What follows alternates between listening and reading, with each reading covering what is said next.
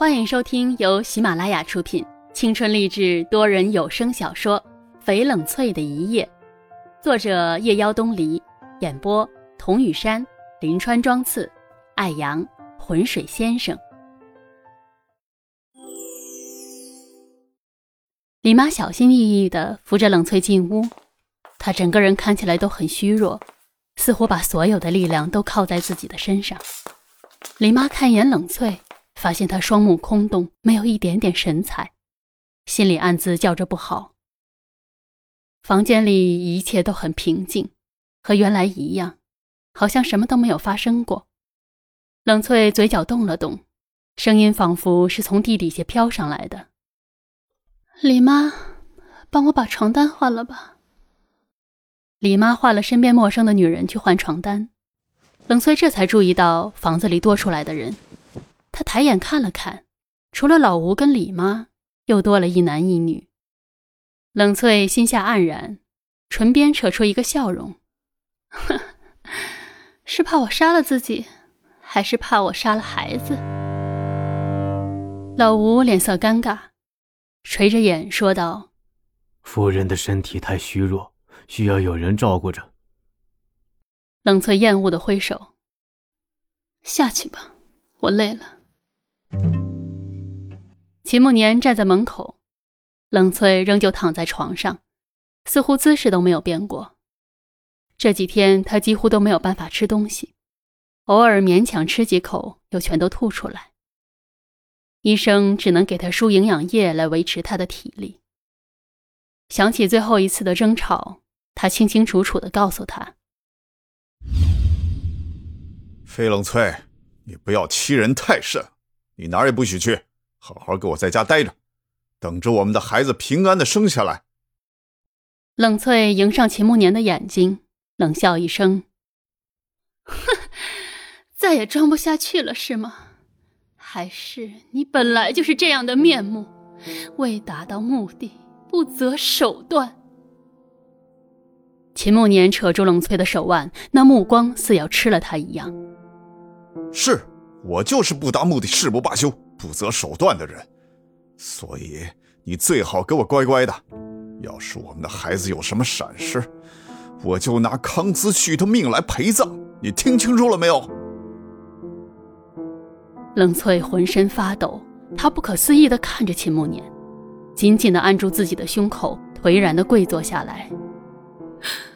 是我错了，是我害了他，都是因为我。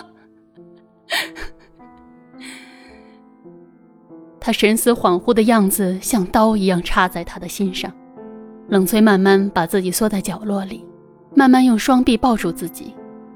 他觉得好冷，好累。秦慕年抱住了缩成一团的冷翠。冷翠，我爱你，只要你好好的待在我身边，好好吃饭，好好睡觉，我们还跟从前一样，好不好？冷翠神思恍惚着。他伸手抚摸秦慕年的脸，他很憔悴，凌乱的胡茬硬邦邦的戳着他的手。秦慕年吻着他的手，他的唇，他流下的眼泪。他的心好像被撕成了两半。冷翠，我爱你。我只求你这一次，你不要离开我，不要因为生气而伤着我们的孩子。我答应你。康思旭会好好的活着，没有人会伤害到他。冷翠觉得他已经没有力气了，他觉得好疲惫，他的眼泪都快流干了。他躺在秦慕年的怀里，迷迷糊糊的睡了过去。就这么睡下去吧，或许醒来才发现，这一切原来只是一场梦。医生曾警告过他，不能再让冷翠受刺激，不然孩子大人都会有危险。他心疼的抬起冷翠满是针孔的手背，细细的血丝透过薄薄的皮肤，在黑夜里冒着青光。他本来心存了侥幸，他以为老天爷是眷顾他的，给了他一个家，还给了他一个孩子。他觉得就是他犯了天大的错，或许也会因为孩子原谅他。她是那么善良的姑娘，可是她的性子竟然刚烈至此。她激烈的反应是他没有料想到的。他忽然就好害怕失去她，只有这个孩子是他们关系的唯一纽带。他困惑又无助，所以他封锁了所有关于康思旭的消息。他为他只能这样来留冷翠而感到心痛。其实他一直都明白。康思旭的存在本来就是他巨大的威胁，所以他迫不及待的要送他走。他恨康思旭和他的母亲，这仇恨让他无数次的想起母亲的脸，想起母亲气若游丝的声音在呼唤他，那种痛苦和恨意就会愈演愈烈，侵蚀着他的骨头，让他痛不欲生。秦慕年承认，一开始他是有私心的。可是他在这场自导自演的戏里渐渐入了戏，发现自己爱上他时，已经无法回头了。他抚摸着冷翠的脸颊，轻轻抚平她微皱的眉头。秦慕年怕极了，他怕这两年来的幸福就戛然而止，他怕冷翠会像妈妈一样，忽然就消失在他的生命里。他紧紧地握着冷翠的手。生怕下一秒他就会消失一样。沈阳顺着冷翠的视线看去，窗外枝头停着两只喜鹊，叽叽喳喳的叫着。汽车奔驰而过，喜鹊被吓得扑腾着翅膀飞走了。沈阳，你说山的那边是什么？沈阳看一眼冷翠，见他望着窗外，怔怔的发呆。冷翠姐，小时候我一直以为山的那边一定是住着神仙，他一定是一位长着长长的白胡子的老人。可是现在我知道，世上没有神仙，我也没有去过山的另一边。但是我相信，山的另一边还是山，住着和我们一样的凡人，因为地球是圆的，群峰连绵，书上是这么说的。冷翠回过神来。她微微的笑着，沈阳，你知道吗？姐姐以前和你说过同样的话。可这么多年过去了，姐姐还是没有去过山的另一边看看。沈阳嘴角动了动，话还是说了出来：“冷翠姐，我知道我哥做了不好的事情，可是你一定要相信，我哥是个好人，他一定不是有心要伤害你的。”求你原谅他吧。冷翠愣了一下，她垂下头，用手抚摸着自己微微隆起的小腹。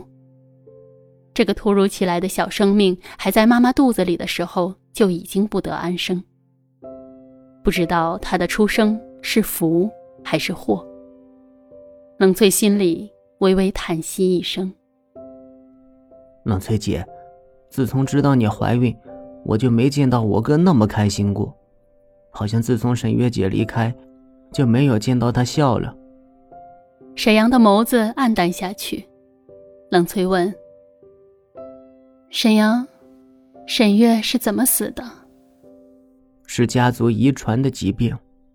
沈月姐的妈妈是在生下沈月姐的时候过世的。沈爸爸为了保住沈月姐，从小就带沈月姐研究草药。希望可以依靠中医找药物来延续她的生命，可就算如此，沈月姐还是在一次昏迷中就此睡去，没有再醒过来。沈阳眼睛里噙着泪，却微笑着对冷翠说：“冷翠姐，其实我觉得沈月姐在另一个世界里面快乐的生活着呢，所以我不伤心。我相信总有一天我还会见到她的。”冷翠心有不忍，她抚摸着沈阳的头发。沈阳，你说姐姐会生个男孩还是女孩？我希望是个女孩。为什么是女孩呢？因为女孩招人心疼啊！我希望姐姐生个和姐姐一样漂亮的女孩子，我就教她写字、唱歌、画画，然后和她玩。冷翠便笑了。本集已播讲完毕，我是雨山。如果您喜欢这部小说，请订阅专辑，更多精彩内容我们下集继续。